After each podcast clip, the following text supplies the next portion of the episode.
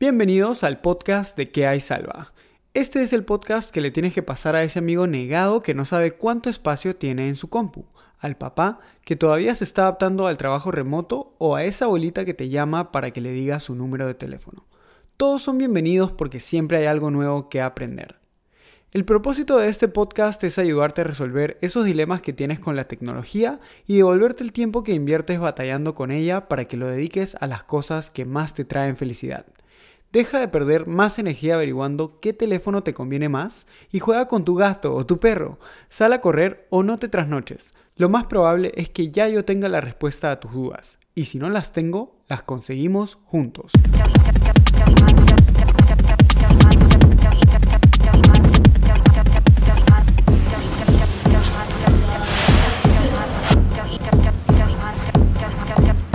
Bienvenido al episodio 7 del podcast de ¿Qué hay salva?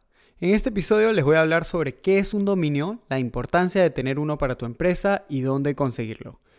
Pero antes quería agradecer a todos los que escuchan desde el primer día, a los que participaron del podcast la temporada pasada, a los que me dan feedback para hacerlo más entretenido y a los que mandan preguntas y sugerencias de temas que tocar. Gracias a ustedes, en esta nueva temporada añado una nueva categoría que está enfocada en pequeños emprendedores y además seguiré hablando del nuevo iPhone, de qué app está de moda, de descuentos y más. Bueno, sin más preámbulo empecemos. ¿Qué es un dominio? Un dominio es el nombre de un sitio web. Es lo que viene después de la arroba en una dirección de correo electrónico o después de la www en una dirección web. Si alguien te pregunta cómo encontrar tu sitio web, lo que tú respondes es usualmente con tu nombre de dominio. Por ejemplo, si me preguntan a mí, yo respondo con quehaysalva.com. A mí siempre me gusta usar la analogía de una casa para explicar esto. Para encontrar una casa normalmente necesitas el nombre de la calle. Un dominio funciona de la misma manera. Es el primer paso para crear una presencia online. Ahora, ¿por qué necesitas un dominio? El dominio es uno de los pasos más importantes para establecer una marca o negocio tener o no un dominio, o mejor aún, una página web, puede afectar la impresión que tienen los clientes sobre tu marca. ¿Alguna vez te han hecho la pregunta, ¿tienes página web? Y si no la tienes, ¿cómo te has sentido? O quizás te hayan pedido el correo electrónico para hacer negocios y tú hayas dado el correo personal, arroba gmail.com. Un dominio le da a tu marca o negocio credibilidad y permite que tus clientes tengan más confianza. Ahora, ¿cómo consigo un dominio? Es súper sencillo, pero hay tanta oferta que puede hacerlo un poco complicado. Existen muchas páginas donde los puedes conseguir. Las más conocidas son GoDaddy, Bluehost y mi favorita es Google Domains. Pero no son las únicas. Existen otras alternativas como Namecheap, Domain, Hover y muchas otras alternativas a través de resellers. Yo, por ejemplo, soy parte de un programa de resellers. No en todas las páginas web los dominios cuestan lo mismo. En algunas los vas a encontrar a 12 dólares al año, en otras a 10, en otras a 3, etc. Y no todas las extensiones cuestan lo mismo. .com, .net, .org, .com.p, etc. Te parecerá raro que algunas páginas sean más económicas que otras. Normalmente esas páginas te ofrecen o planes de varios años o solamente te dan el primer año más barato. Por lo general, entre 10 y 15 dólares anuales es un precio razonable y estándar. Unas cosas más que valen la pena considerar. Hay errores comunes que la gente comete al registrar un dominio. Uno de los más grandes es no revisar el precio de renovación del dominio. Muchos servicios te ofrecen dominios gratis por el primer año.